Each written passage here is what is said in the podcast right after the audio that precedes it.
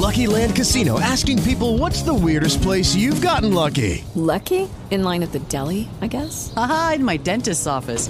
More than once, actually. Do I have to say? Yes, you do. In the car before my kids' PTA meeting. Really? Yes. Excuse me, what's the weirdest place you've gotten lucky? I never win and tell. Well, there you have it. You can get lucky anywhere playing at LuckyLandSlots.com. Play for free right now. Are you feeling lucky? No purchase necessary. Void where prohibited by law. 18 plus. Terms and conditions apply. See website for details.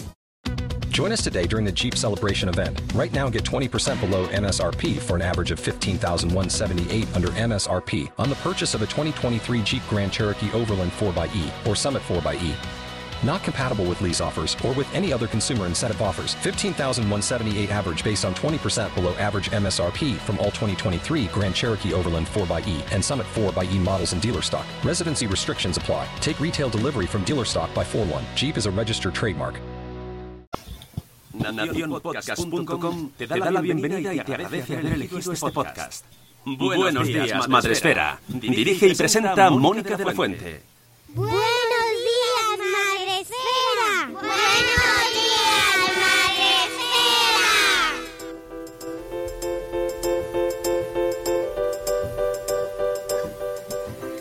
Buenos días, Madre Esfera.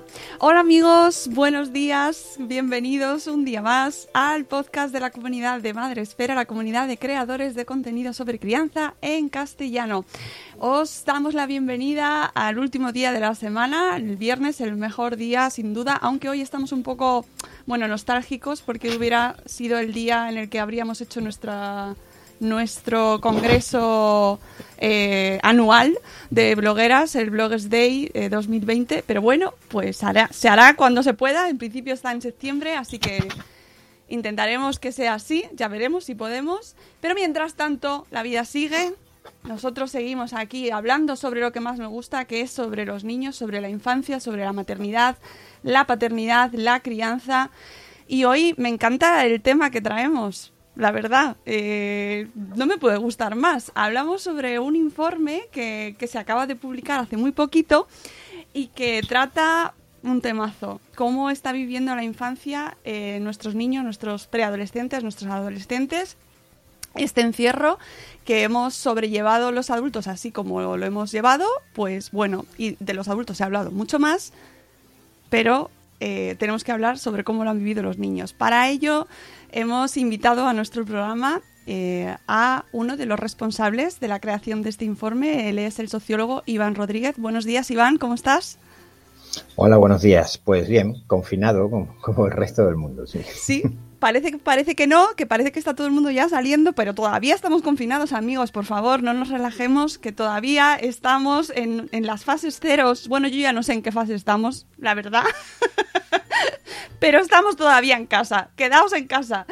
Em, pero, pero no te has aburrido nada durante estas semanas. Pues no ha habido lugar de mucho aburrimiento, la verdad, porque, bueno, supongo que algún día alguien tendrá que, tendrá que hacer alguna investigación sesuda sobre cuál ha sido realmente la diferencia entre haberse quedado confinado solo o, con, pareja y haberse con, quedarse confinado con, niños, ¿no? Sobre todo con niños pequeños. No, no queda mucho espacio para el aburrimiento cuando combinas el teletrabajo, la crianza, eh, tu propia vida personal, que tampoco puede desaparecer eh, completamente, y, todas esas cuestiones que hemos tenido que meter en el caldero del confinamiento y que yo no sé ni cómo hemos conseguido que nos, que nos cupieran, ¿no? Eh, yo me, acu- acuerdo cuando el mismo 16 de marzo, cuando esto empezaba, ¿no? Que la gente se hacía sus proyectos y decía, pues voy a leer tantos libros, voy a ver tantas series, voy a... No sé, en algún momento caí en la impresión ingenua de que yo también iba a tener tiempo para eso, pero no. La crianza probablemente ha consumido la, la inmensa mayor parte de nuestro, de nuestro tiempo como padres. Hmm. Eh, no solo la crianza, es que de repente nos hemos convertido, por ejemplo, en profesores. Eh, algo para lo que creo que muchos no estábamos preparados y que desde luego es una función que no, no- en general no queremos asumir, pero hemos tenido que hacerlo por las circunstancias. ¿no?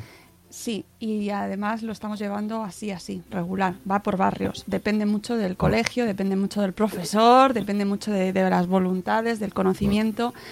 Pero bueno. No debería. No, debería. debería. depender tanto de todas esas cosas, pero está dependiendo demasiado de todas esas cosas. sí. Lo que me interesa. Eso lo dicen los niños. Claro, ahí está. Justo ese es el punto que me interesaba ver contigo, porque eh, nosotros hablamos mucho.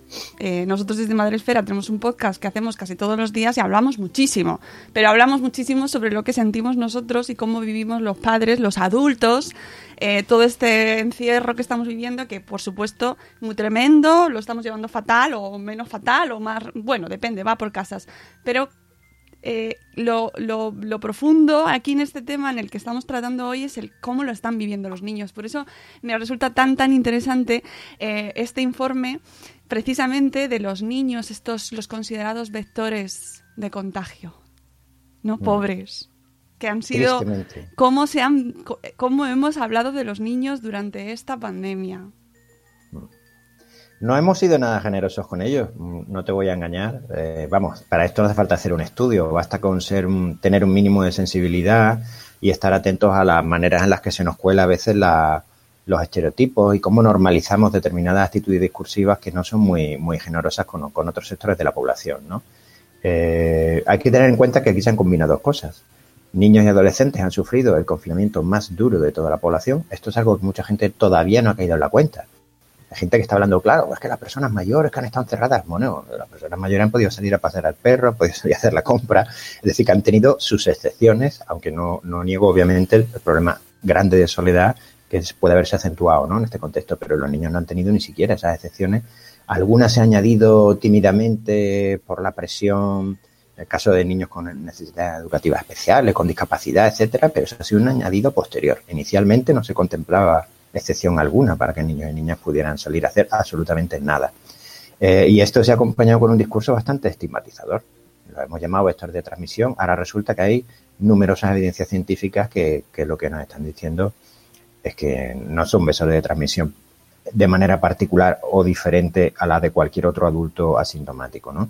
Entonces, eso es claramente, eso es una cosa que en psicología social se llama estereotipación y estigmatización y tiene sus consecuencias sobre, sobre, sobre los colectivos.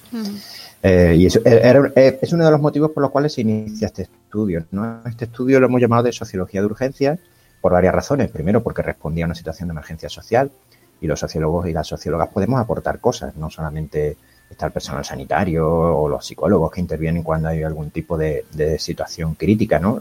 La sociología puede aportar muchas cosas. ¿Qué, qué hemos podido aportar nosotros?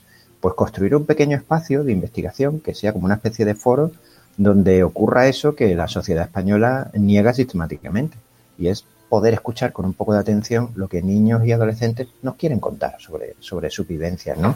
Estamos demasiado acostumbrados, demasiado acostumbrados a que la opinión de niños y niñas sea sistemáticamente suplantada por la opinión de un experto, de un pedagogo, de un psicólogo, de un profesor, de un padre o de una madre. O de un tenista. Ninguna de estas, sí, perdón. O- no, digo que o de un tenista también. Que, que de un tenista o de cualquiera. Cualquier persona adulta se siente automáticamente capacitada sine die para, para poder opinar sobre lo que los niños y niñas necesitan, opinan, quieren o cuáles son sus intereses, sus carencias, sus problemas. Entonces esto, para personas con un mínimo de, sensibilidad y que buscan siempre construir algún pequeño canal, por pequeño que sea, participativo, que nos conecte con, su vivencia, pues es muy preocupante y en el contexto de crisis más preocupante todavía, por esto que te he comentado. ¿no?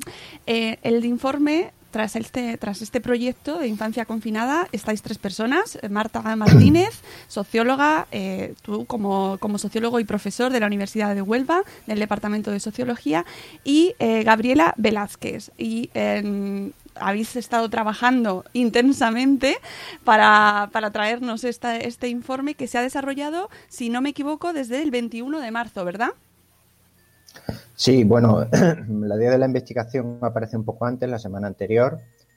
El- ay, perdón, que aquí está saliendo alguna historia. Discúlpame, que es Nada, que no te preocupes. la- el, el confinamiento es el confinamiento es el momento de las interferencias. ¿no? Sí. Por eso nos ha, nos ha resultado tan difícil concentrarnos, porque Uf. no tenemos, incluso teniendo una casa relativamente grande como tengo yo, pero es difícil, sobre todo con niños, tener un espacio, rincones de, intimidad. Con tranquilidad. Bueno, me- sí, te estaba comentando. A ver, el, el- el estudio aparece una, una semana antes, es cuando aparece la idea del estudio. El 21 de marzo, bueno, muy deprisa, con, con unos, manejando unos tiempos que son muy extraños, casi diría récord, para una investigación social, generamos un instrumento que, que, es un cuestionario que se libera el 21 de marzo, que se cierra el 7 de abril y que se ha movido fundamentalmente en redes sociales.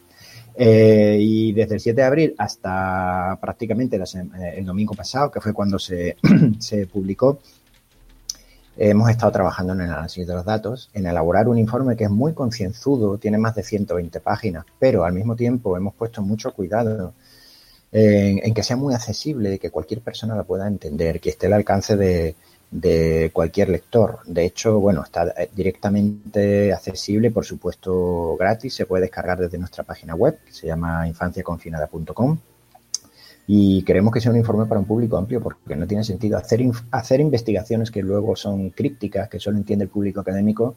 Desde mi punto de vista, al final no cambia la vida de la gente, no tiene ningún sentido y no ayuda a las personas que gestionan este tipo de situaciones a, a tomar, a tomar decisiones.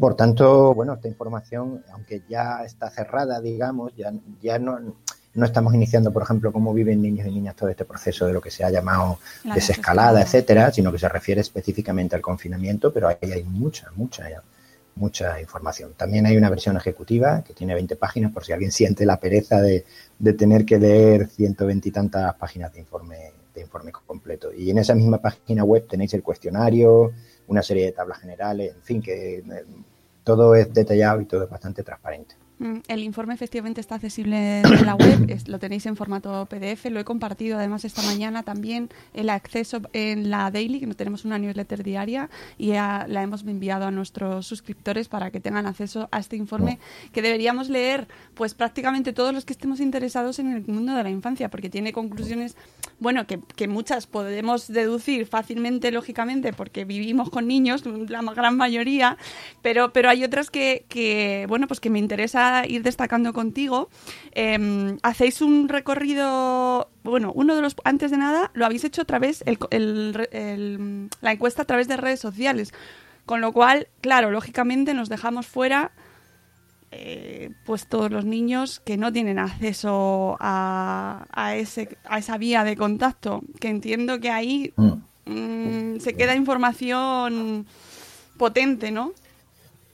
Bueno, eh, sí, es una de las posibles limitaciones del estudio. Nosotros lo comentamos en el informe. No hemos trabajado, no hemos tenido la suerte de poder trabajar con una muestra representativa claro. de la población eh, española como, como a lo mejor podrían haber hecho grandes instituciones como el CIS, ¿no? por, por poner un ejemplo.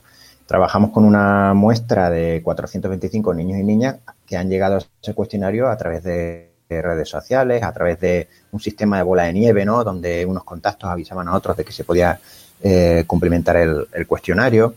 Eh, asumimos todos, todos esos sesgos. Nos preocupa un poco más, más que la cuestión de, de, si hay niños sin redes sociales o sin acceso a Internet, que en realidad son muy poquitos ya. Eh, nos preocupa un poco más este tema de que la muestra no esté ajustada a, lo que es la realidad de la población española.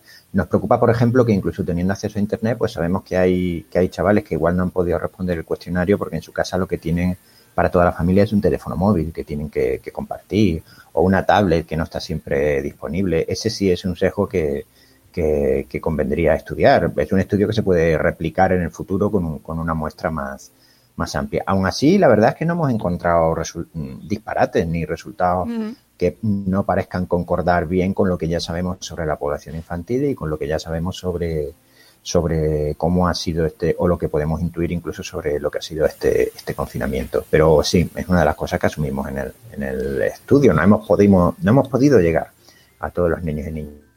¿Qué es lo que ocurre? Que no hay alternativa. Es que ninguna institución ha puesto el foco en los niños y las niñas. La triste realidad es que se les ha olvidado sistemáticamente. Entonces, si alguien encuentra una alternativa mejor a nuestro estudio, que nos la enseñe, por favor. Nosotros no la conocemos. No, no, sí, me parecía interesante sobre todo ese dato porque creo que todos somos conscientes de que en, este, en esta crisis los que más sufren son los más vulnerables, ¿no? Son esas familias que es que además conocemos casos, ¿no? Niños que se han tenido que ir con los abuelos a pasar este, este encierro, que no tienen los abuelos, por supuesto, ni acceso, a lo mejor no saben ni siquiera conectarse a internet, ¿no? No tiene, tendrán el móvil, a lo mejor tienen WAP. o sea... Es que, sí, bueno, Si me permites este inciso sociológico, eh, esto se me acaba de ocurrir, no, no, está como tal en el informe, pero eh, cuando surge el confinamiento, esta idea de todo el mundo a su casa, en el fondo es una idea, si lo analizas, un poco absurda. Es decir, todo el mundo no tiene una casa, todo el mundo no tiene una casa digna, todo el mundo no tiene una casa con medios. Y, pero hemos supuesto que todo Dios tenía una casa donde refugiarse, bien conectada para poder seguir las tareas del cole y, y mandarle un correo electrónico a los profesores. No, esto no ocurre en todos los casos y el confinamiento, yo siempre suelo decir, el confinamiento es como una prueba de esfuerzo, es como un test para la sociedad española. Ha puesto de relieve algunas de nuestras costuras más gruesas y peor hilvanadas de nuestra sociedad, entre ellas nuestro propio sistema educativo, que se ha volatilizado en el aire y ha dejado a los padres y a las madres convertidos en orientadores, en profesores, de apoyo, en, expertos en habilidades digitales que tienen que saber cómo escanear una tarea, imprimirla sin tener, a ver, muchas veces impresora, mandarle un correo electrónico a un profesor que de repente no está. Oye, esto es grave. Es Lo que pasa es que ha pasado un poco desapercibido porque, claro, la magnitud de la pandemia es tan grande que todo esto está pasando a un segundo plano, pero no debería ser un segundo plano. Y además es una, evidencia carencias muy gordas. es una de las conclusiones que, que sacáis en vuestro estudio que a mí me parece de lo más interesante, bueno, no de lo más interesante, pero sí muy acuciante por lo que nos viene, ¿no? Porque no ni siquiera sabemos hasta cuándo vamos a estar así. O si habrá otro. O, o- o claro, ¿no? O sea, que, que- que yo, yo cuando leía el informe, la parte de, la- de las tareas escolares y veía cómo los niños es- manifestaban ese agobio, decía, madre mía, si es que estamos todos igual.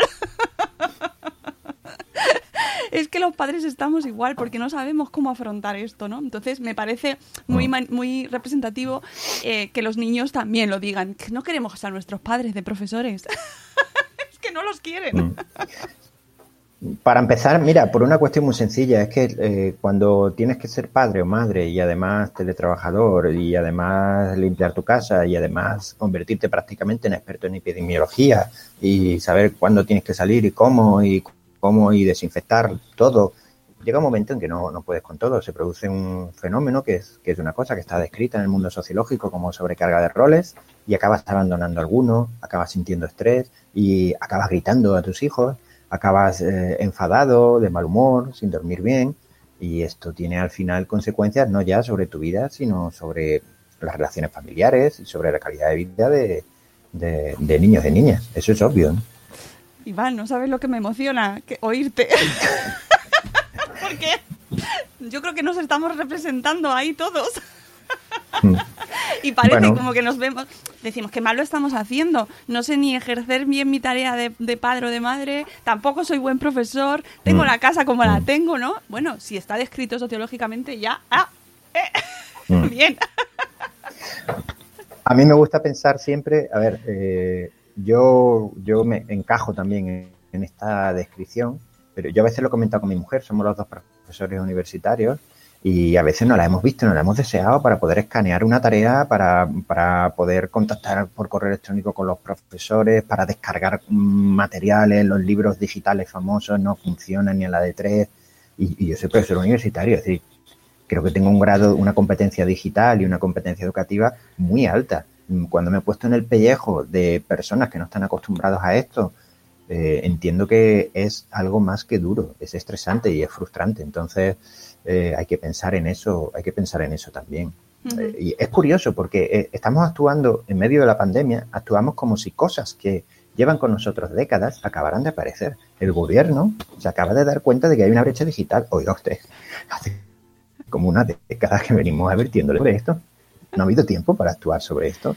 ¿No? Entonces, de repente llega la pandemia, oye, que hemos descubierto que existe la brecha, la, la brecha digital, ¿no? Entonces, es como, todo es un poco, en, medio de este contexto tan excepcional, todo es un poco esperpéntico al mismo tiempo, ¿no? Tenemos que ser un poco más críticos. Los niños son muy críticos, ¿eh? Y hay una parte de nuestro cuestionario que estaba abierta para que ellos pudieran expresarse libremente y comentar. Y ahí, ahí es donde han interpelado claramente las instituciones y que claramente están pidiendo una salud mejor. Claramente están pidiendo un sistema educativo mejor. Lo piden ellos. No es una pregunta cerrada donde nosotros la hayamos de elegir. No, no. Es que sale espontáneamente en el discurso de niños y de adolescentes. Es que es muy útil escucharlos.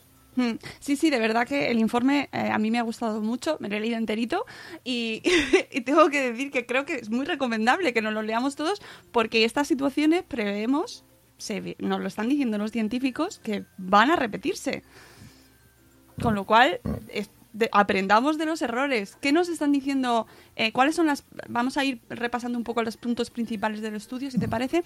¿Cuáles son las principales, eh, los principales mensajes eh, que habéis eh, recibido, los inputs de los niños? Mm. Bueno, más allá de esta cuestión que, que ya te he comentado, los niños son muy, son muy críticos en algunas, en algunas cuestiones, eh, particularmente con la cuestión de las tareas escolares, por ejemplo, y de cómo el sistema educativo al final ha quedado reducido a el espacio de la casa, unas tareas que llegan De la nada. a, a- a veces ni siquiera por un canal formal, porque a mí una de las cosas que me ha sorprendido es que algunos centros educativos han desaparecido. No hay, no hay, no hay una plataforma de teleformación, no, No. hay, no hay, no hay llamada telefónica mm, a las familias que más lo necesitan, ¿no? sino que a veces medios informales, completamente informales, como grupos de WhatsApp de padres, etcétera, es por donde están circulando las tareas. Bueno, esto es terrible. Esto es la garantía de que estamos ante un proceso educativo errático y, y caótico, ¿no? Y los niños lo han detectado y lo están diciendo. Hay un chaval que nos ha escrito una frase que nos ha dejado muerto, porque buena parte del cuestionario era abierto y podían escribir, ¿no? Y nos ha dicho, es que los profesores piensan que la cuarentena son 40 tareas. Eh, Él, ha unido claramente el término cuarentena con el tema de las tareas escolares y, y- y está expresando por ahí su crítica, ¿no? Hay algo así como un 60% de chavales que nos dicen que consiguen acabar la tarea, pero que es agotadora.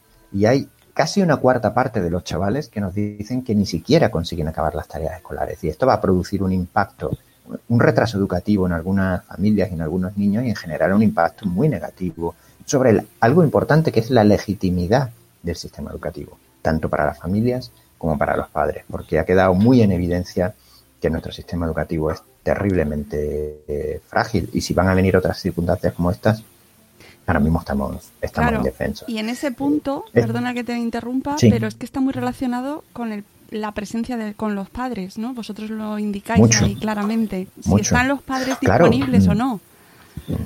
se ha hecho, se ha hecho recaer tal responsabilidad sobre padres y madres, suponiendo que estén los dos en casa, porque es que hay, hay niños que ni siquiera han contado con dos adultos en casa, muchos han quedado con uno, ¿no? Entonces, con lo cual la sobrecarga de roles es mayor todavía. Pero eh, hemos comprobado claramente en el estudio cómo la, la sensación de frustración y de malestar percibido de niños y niñas se incrementa cuando, en su opinión, sus padres no están disponibles todo lo que quisieran y no pueden hablar con ellos. Claramente, sin ese apoyo, están vendidos. Sí, sí, y el tema de la, de, de la presencia de los padres, claro, ahí es, de nuevo volvemos a una brecha socioeconómica eh, que implica, que impacta directamente en la capacidad de estos niños para poder desarrollar sus tareas, ¿no? Es que está, al final es una bola de nieve que se va haciendo Mm. cada vez más grande, que determina eh, el grado de satisfacción, de bienestar, de salud mental de estos niños. Claro, es que lo vas leyendo y dices, claro, claro, sí, efectivamente. Pero déjame, déjame que sea un poco positivo, porque curiosamente eh, los niños tienen muy claro, se le ha preguntado, se ha utilizado, en este estudio se ha utilizado un instrumento un poco innovador, que es un- una adaptación del clásico análisis DAFO, que nosotros llamamos SMAT, sueños, miedos, alegrías y tristezas. Le hemos preguntado a los niños en este contexto de confinamiento, ¿con qué sueñas? Eh, ¿cuáles- ¿Qué cosas te dan alegría? ¿Qué cosas te producen tristeza? Eh, y qué cosas te producen miedo. Y curiosamente, aquello en lo que se apoyan, aquello en lo que se agarran durante el confinamiento porque les produce alegría, está siempre dentro de su entorno familiar. Les produce alegría jugar con sus hermanos, les produce alegría estar con sus padres y madres, les produce alegría haber redescubierto muchas veces el valor de la convivencia familiar y de las relaciones familiares. Y por supuesto, como Dios aprieta pero no ahoga, pues esto le ha tocado vivirlo a la generación de niños y de adolescentes más hiperconectada de la historia y entonces les produce mucha alegría poder estar en contacto, aunque sea a través del chat, a través de WhatsApp, de, llamadas como esta que estamos haciendo, etcétera, con sus amigos y con sus amigas. Entonces, hay una parte también muy positiva y es como niños y niñas se están apoyando en su entorno en su entorno familiar. Claro, queda la pregunta de qué pasa con los chavales que no están viviendo un entorno familiar óptimo o que están viviendo un entorno familiar donde hay eh, problemas en la calidad de las relaciones familiares. O podemos ser todavía un poco más un poco más efécticos. ¿Qué está pasando con los chavales que literalmente se han quedado encerrados en entornos familiares donde hay violencia, por ejemplo? Esa va a ser una de las incógnitas eh, que vamos a ver en, los próximos meses. ¿Cómo van a, va a haber un repunte de casos de maltrato infantil, por ejemplo? ¿Va a haber un, va a haber un incremento de, los casos de violencia contra niños y niñas. Es, la parte más oscura de esta importancia que ha tenido la familia y la convivencia familiar durante el confinamiento. Brutal. O sea, yo creo que ese es uno de los trabajos que queda pendientes, conocer toda esa, esa parte de la sociedad que se ha quedado descolgada.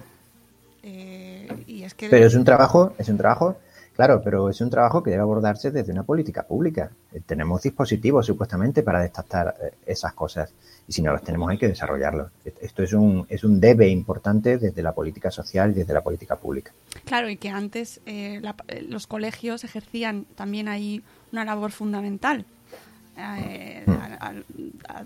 con estas familias en situación de vulnerabilidad que ahora mismo eh, se han quedado solos. Ahí los ONGs, eh, las asociaciones de los barrios, las agrupaciones están teniendo una labor muy interesante y tendremos que ver si, si se consigue articular algo para poder tener esa información, ¿no? Pero sabemos que está pasando y que se han, se han eh, han aumentado muchísimo las peticiones de ayuda de las familias en necesidades, con necesidades, o sea que eso está ahí, eso lo sabemos.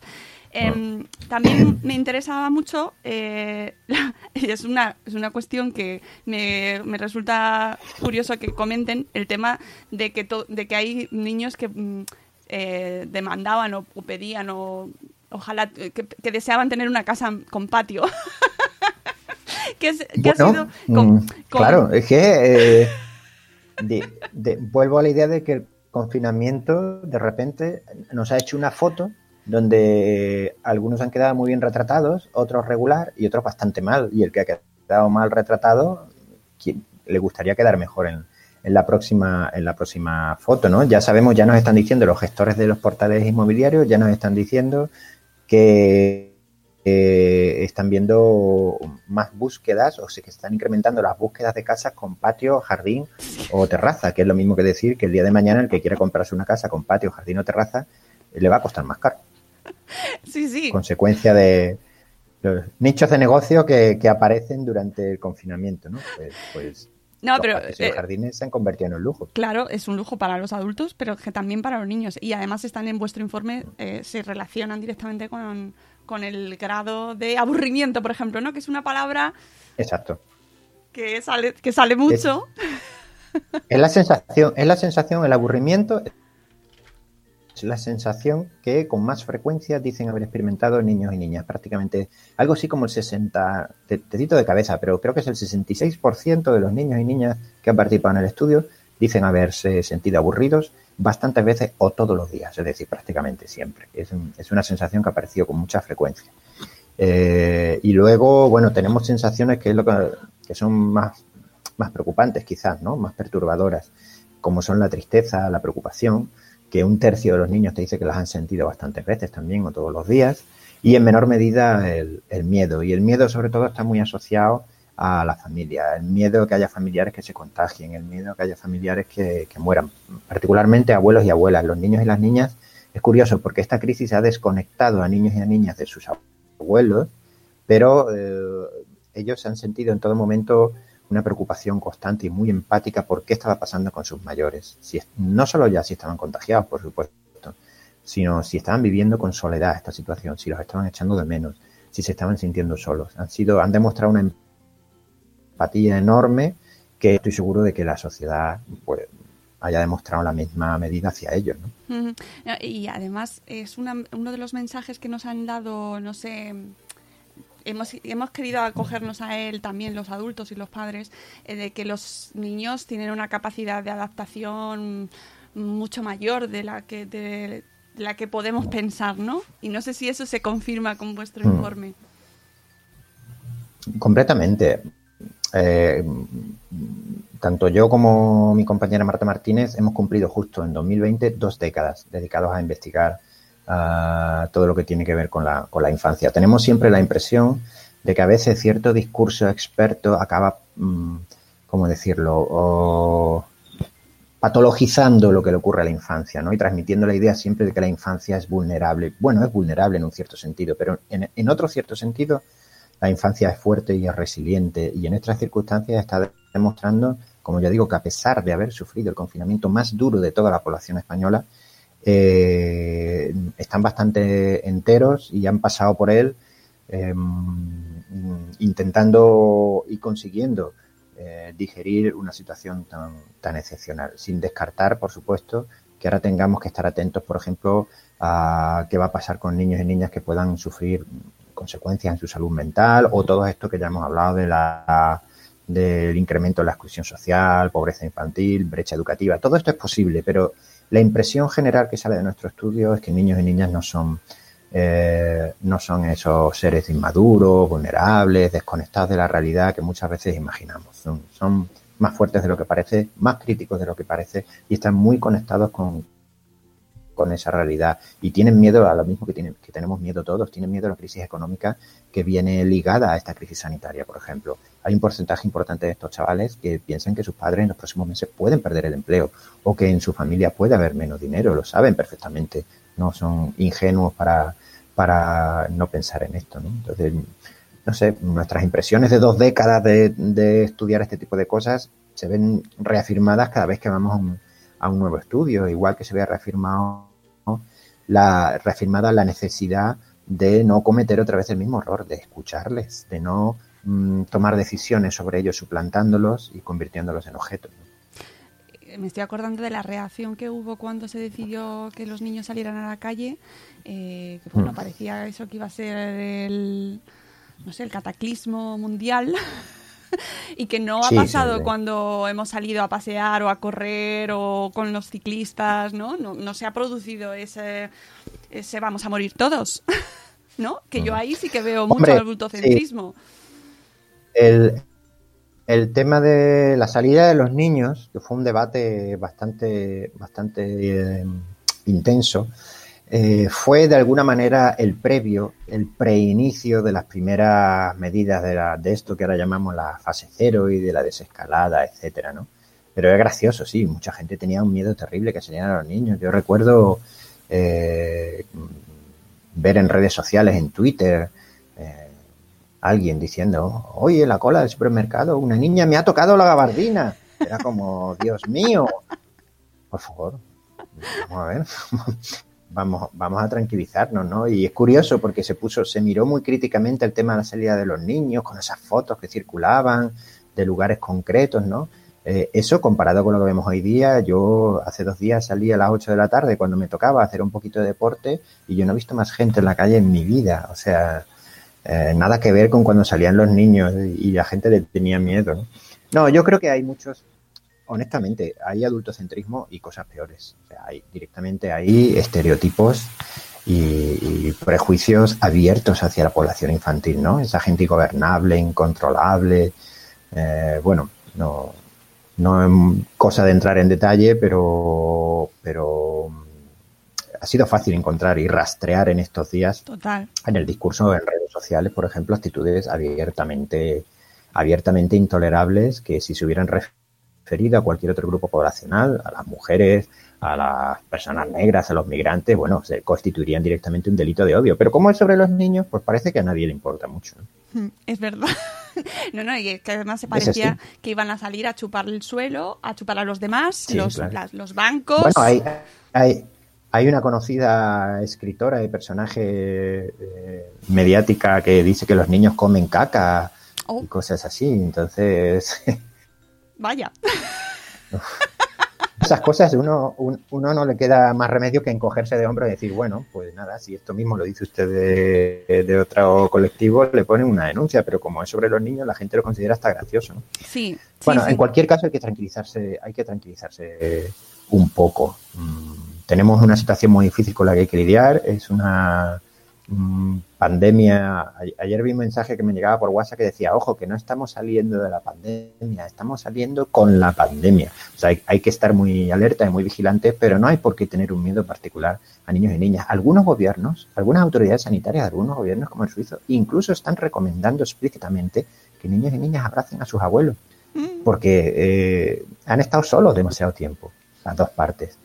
Entonces, y aquí es al revés, aquí es como, por favor, no dejéis que se acerquen a los abuelos. Pues, oiga, alguien se está equivocando. O son los suizos o somos nosotros, pero alguien se está equivocando. sobre esta, sobre cómo se está gestionando todo esto, se puede opinar tanto, ¿ves? Ya, con, mm. con, entrar en Twitter ya puedes verlo cómo se está gestionando. Otro punto que me interesa mucho es el tema de la comunicación en la familia, porque mm, em, claro, eso también marcaba mucho los resultados, ¿no? De la disponibilidad, no solo a nivel escolar, ¿no? Solo si estaban con los, niños y los padres hemos estado con ellos para ayudarles en las tareas, sino también a la hora de, explicarles lo que está pasando. Se, ¿Tienen la sensación de que se lo hemos explicado bien? ¿Les hemos sobreinformado o cómo lo han vivido? Yo tengo la sensación de que cuando las personas adultas intentamos explicarle a los niños algo, habitualmente efectivamente o, les sobreinformamos o les tratamos como a cretinos y les explicamos piezas ridículamente pequeñas de información como, como si el resto no fuera importante. No sé, salvando la distancia, obviamente, de que hay niños que son muy pequeños y están en momentos de desarrollo en los que hay que adaptar mucho el mensaje o hacerlo de una determinada manera. la franja de edad con la que nosotros hemos chavales, con la que nosotros hemos trabajado, perdón, que son chavales y chavalas, la mayor parte de los cuales tiene entre 12 y 14 años, a esas edades puedes hablar con total libertad con un niño sobre cuestiones muy complejas, pueden entenderlas sin ningún tipo de problema. Y en nuestro estudio, de hecho, eh, se han mostrado como observadores muy precisos de la, de la realidad social. Les hemos propuesto, una de las preguntas del estudio era, ¿nos puedes aportar una definición de lo que es el confinamiento? Y es increíble, o sea, la mayor parte de ellas han definido con total precisión en qué consiste la medida del confinamiento y, no, están viviendo un mundo de, fantasía y en muchos casos no es porque los padres se lo hayan explicado, sino sencillamente porque tienen ojos, tienen oídos y tienen un cerebro eh, para pensar. Luego no, necesitan tampoco que les, les hagamos un sobreesfuerzo de masticado y digerido de la información. Lo que necesitan de nosotros es respeto y transparencia que es en realidad lo que más nos cuesta a los adultos. Uf, madre mía, que estás diciendo tantas cosas. tan complicadas, ¿no? Que, em, pero, pero estoy totalmente de acuerdo contigo y me gustaría que quedase eso como muy mm, de las principales conclusiones ¿no? del programa de hoy y de, de a ver, de que mm, de, que sirva este informe para algo, ¿no? Que, empaticemos mucho más con, nuestros niños, ¿no? Que, son también sujetos activos, no, no son sujetos pasivos de nuestra sociedad, que estamos acostumbrados totalmente a, tenerlos como meros mm, adornos prácticamente, ¿no? Bueno, yo más que adornos creo que las personas pensamos habitualmente en esta, en esta población como en presujetos, en preciudadanos, en prepersonas, ¿no? Gente que está como en prácticas, en prueba. Estáis en prueba. Ya veremos si consideramos nuestros iguales o no.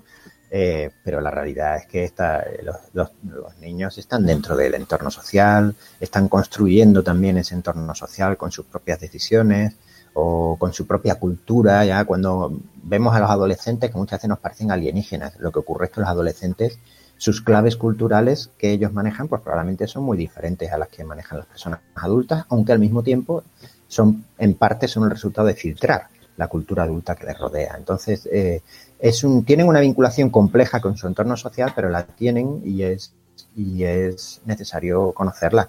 Y en última instancia, es, necesario interrogarse, eh, pero también interrogarles, o sea, dialogar con ellos. Eh, en este contexto concreto sobre el confinamiento, pero también sobre cualquier otra. La sociedad española no ha construido buenos canales de, participación infantil y juvenil. La realidad es que eh, nos cuesta escuchar, incluso en el sentido político del término, nos cuesta mucho escuchar a niños y, niñas, ¿no?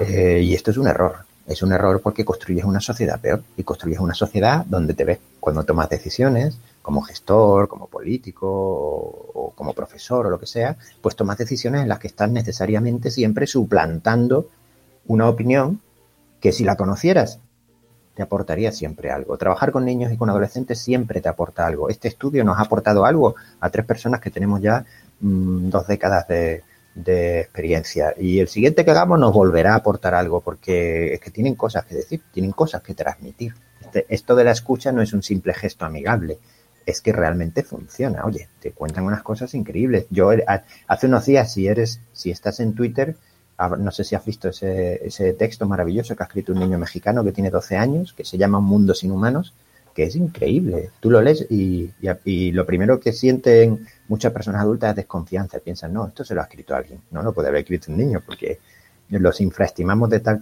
de, de tal manera que cuando nos sorprenden, nuestra disonancia cognitiva nos lleva a pensar que es que no es un niño el que ha escrito eso. No, claro que es un niño. Los niños pueden eh, razonar de esa manera tan madura y tan, y tan acertada y descubrirnos cosas que se nos han pasado por alto. Pues no lo he leído. Y, y hablo ya en un plano. Sí, sí. Pues, pues, pues está, es en el, el, está en un diario mexicano de Chiapas que se llama el, el Paralelo, me parece. Ahora no te estoy citando de memoria y ahora mismo no lo recuerdo. No, lo, pero, luego lo buscaré. Si lo buscas, lo, lo, vas a encontrar. Sí, sí, sí. Eh, ¿Qué te ha parecido cómo se han comunicado desde, la, desde el gobierno con la infancia este eh, cuando se hizo? El, el, momento, si se hizo pronto o tarde, o, y cómo se hizo. Mm, yo no he visto un grado grande de comunicación, la verdad. Creo que ha, creo que ha faltado mucha, mucha comunicación en ese sentido. Eh, hay que tener en cuenta, bueno, incluso con nuestros frágiles canales de participación, pero bueno, en España existe, por ejemplo, existen consejos de infancia en muchos ayuntamientos que podían haber eh, opinado sobre esto, que podían haber tenido un, papel eh, activo en esto, ¿no? Pero yo creo que en la mayor parte de las decisiones que se han tomado durante este periodo, pues no ha habido, no ha habido un gran interés por comunicar con la población infantil y con la población y con la población adolescente. Salvo gestos puntuales, ¿no? Pero lo, una política no puede construirse con, con, gestos, con gestos puntuales. Ojalá podamos aprender algo. También las crisis suelen ser contextos de oportunidad para aprender. Que también es verdad que solemos desperdiciar, pero, pero son, son contextos de oportunidad, ¿no? Eh, yo espero, mm, como decía, hay una frase famosa que creo que es de Gramsci, que decía, no, yo soy un, eh, optimista de corazón, pesimista de la razón, ¿no? Yo soy pesimista de la razón, no solemos aprender de las crisis, tropezamos una y otra vez en la misma piedra, no aprendimos casi nada con la crisis financiera de 2008, hoy seguimos haciéndolo igual de mal, y es probable que mañana sigamos haciéndolo igual de mal. Esto es lo que me dice la cabeza. Pero el corazón me dice que me gustaría que aprendiéramos y que el mundo de mañana fuera un mundo en el que los adultos aprendieran mejor a escuchar a niños y niñas y que cuando tomaran decisiones los considerarán no pre-personas ni pre-ciudadanos, sino sujetos de derecho, que es lo que son y es lo que dice la Convención de Derechos del Niño, que por cierto España ha ratificado y tiene obligación de cumplir. Mm. Sí, la verdad es que da, da eh, eh, este, este, pesimismo optimista, optimismo pesimista, también lo compro, porque realmente se comentaba que de esta pandemia saldríamos mejores y bueno, pues no sé. Pues si quieres creerlo, oye, es cuestión de fe. Cuestión no, pues, de fe. según no donde miremos. Yo no creo que vayamos a ser mejores. ¿no? Eh, bueno. Pero, hombre, sí que nos tenemos que quedar con una nota positiva. Eh, yo creo que para ir cerrando las conclusiones, eh, porque sí que es verdad, y en el chat no lo ponían, porque este programa está en directo y tenemos amigos en el chat, a blogueros. Eh, bueno, pues que hay niños que están pasando mucho más tiempo con su familia, que esto también lo encontramos en vuestro informe, en vuestras, lo que nos están diciendo los niños, les está gustando mucho estar con su familia, que eso es, bueno, está, está muy bien, ¿no? Sí, sí, quiere decir, oye, es una, es una cuestión interesante, quiere decir que la mayor parte de las familias, incluso en un contexto de tanta dificultad, han conseguido convertir su hogar en un entorno mínimamente satisfactorio para, claro. para esos niños y niñas. Ahora bien, yo, yo te diría, si yo tuviera que hacer un infancia confinada segunda parte, ahora sí, específicamente creo que iría a buscar eh, porque creo que merece la pena, iría a buscar más bien la, la, otra parte. Hay que identificar para qué familias y para qué niños este confinamiento ha resultado claramente perjudicial y se va a traducir en términos de un deterioro de la salud mental, un deterioro del bienestar, un aumento de los niveles de exclusión, de la pobreza infantil. Eso va a pasar y hay que detectarlo. La política pública no puede quedarse al margen de, detectar ese tipo de, de cosas. Ya tenemos una impresión general, vayamos ahora a la impresión a la impresión particular, porque si no hacemos eso no, no vamos a saber dónde, dónde actuar ni, ni, cómo actuar. Y luego hay cosas, mira, en el estudio hay cosas que sin ser, mmm, sin estar referidas a estos temas que he citado, pero que a mí me han llamado la atención y sobre las que se podría actuar también. Es curioso que el confinamiento, por ejemplo, que ha sido un momento quizás propicio para ciertos hábitos individuales que requieren de tiempo, como es la lectura, pues hemos descubierto, por ejemplo, que eh, un, gran porcentaje de chavales no han leído nada durante el confinamiento. Más de un tercio de los niños y niñas que han estado confinados no han cogido un, un libro, lo cual mm, a mí me entristece un poco, pues también podríamos actuar un poco por ahí, ¿no? Y sin embargo ha habido muchos que han estado enganchados a los juegos online, a los videojuegos, a las plataformas. Pues bueno, sin descartar que pueden hacer esto, yo no soy para nada eh, un, un, tecnofóbico, pero a lo mejor podíamos convencerles o animarles o invitarles a la lectura y que combinen eso con otro tipo de, ocio digital. También es una oportunidad para eso, ¿no? Totalmente. Sí, sí. Desde luego el tema de la lectura, aunque también tengo que decir que a mí me ha costado mucho leer, me está costando mucho leer, o sea, que, que no, no culpo a nadie de que no le, que le, que le cueste, porque yo la primera, que encantándome la lectura, me está costando muchísimo concentrarme y coger los libros, pero es verdad que en el mundo de la infancia es fundamental, y más si lo llevamos al tema académico, donde vemos una ausencia de eh, comprensión lectora que sabemos que existe, que, que sabemos que está pasando, ¿no? O sea, que, que, sí, que el tema de la lectura está pendiente. Y el tema de la infancia claro. confinada 2, yo lo veo, ¿eh? Iván, ese informe... Yo también. Ahora mismo no, ahora mismo no, porque, mira, te voy a confesar, nos hemos quedado los tres, los tres investigadoras, o sea, yo y, y Marta y Gabriela, mis compañeras, hemos acabado exhaustos. Hemos hecho un proceso de investigación social entero, desde definir los instrumentos a recoger la información y construir ese informe, ya digo, bastante detallado, en poco más de cinco semanas. Eso es un tiempo, para todo el que conozca mínimamente cómo son los tiempos de la investigación social, es un tiempo récord. Ha sido una barbaridad, confinados, con cargas familiares, con algún problema de salud, incluso por medio, y lo hemos sacado adelante y nos ha costado un esfuerzo personal gigantesco. Así que, de, de momento, vamos a seguir extrayéndole jugo a este Infancia Confinada 1, Infancia Confinada 2, creo que voy a esperar al próximo confinamiento, ¿no? porque pues, pues espero que ha, sido, ha sido muy duro. Ha sido muy duro, sí. Veremos a ver, a ver cuándo llegue. Vale, pues entonces para finalizar, eh, por favor, yo sí que te pediría ahí la conclusión más urgente de esta infancia confinada 1, que tanto os ha costado tantos, tanto esfuerzo os ha costado, ¿qué es lo más urgente que, te, que la conclusión que tenemos que sacar de este informe para que no, para que avancemos, para que aprendamos realmente? Bueno, es muy difícil resumir, pero desde luego para mí el sentido que tiene esta investigación, más allá de los aspectos particulares que tienen que ver con, con, con temáticas precisas, ¿no?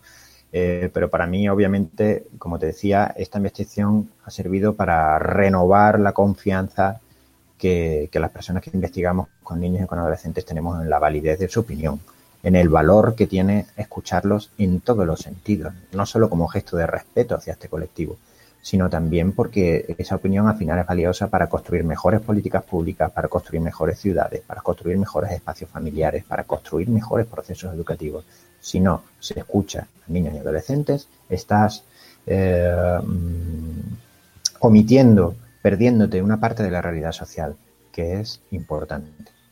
Y creo que te, ese, con ese mensaje general, si realmente llego a convencer a alguien de que esto, de que esto es preciso, eh, habrá venido, habrá valido la pena la infancia confinada uno y los que puedan venir después.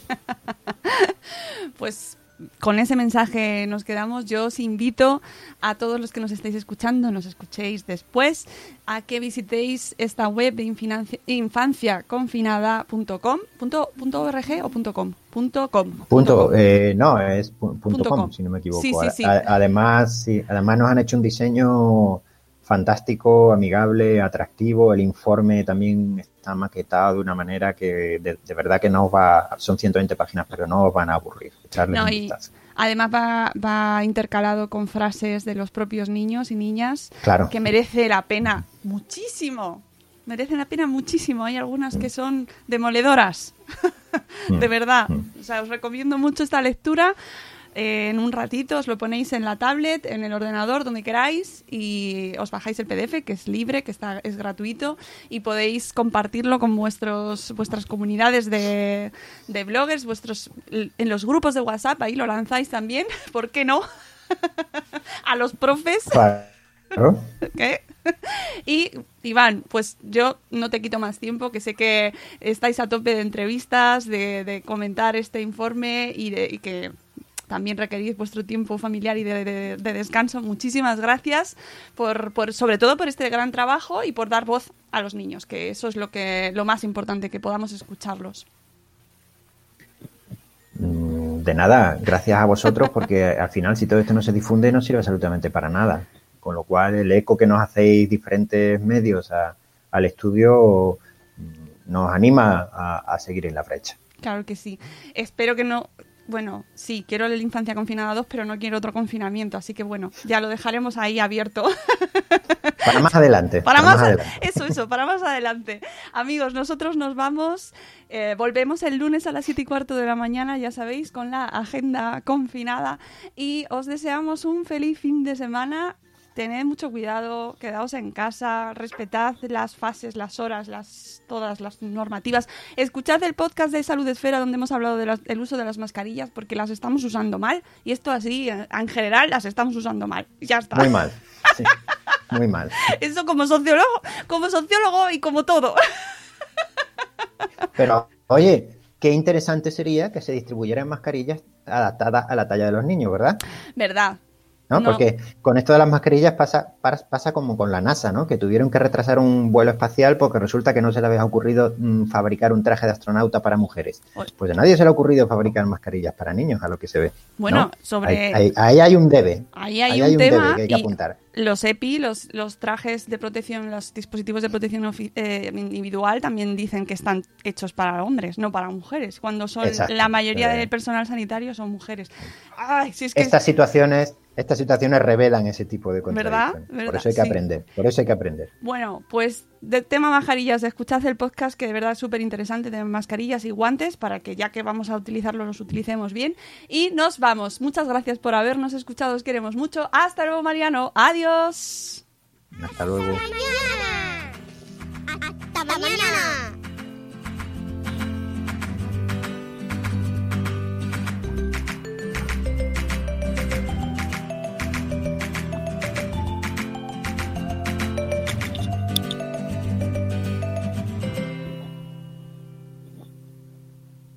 Lucky Land Casino asking people what's the weirdest place you've gotten lucky? Lucky? In line at the deli, I guess? Aha, in my dentist's office. More than once, actually. Do I have to say? Yes, you do. In the car before my kids' PTA meeting. Really? Yes. Excuse me, what's the weirdest place you've gotten lucky? I never win and tell. Well, there you have it. You can get lucky anywhere playing at LuckyLandSlots.com. Play for free right now. Are you feeling lucky? No purchase necessary. Void where prohibited by law. 18 plus. Terms and conditions apply. See website for details.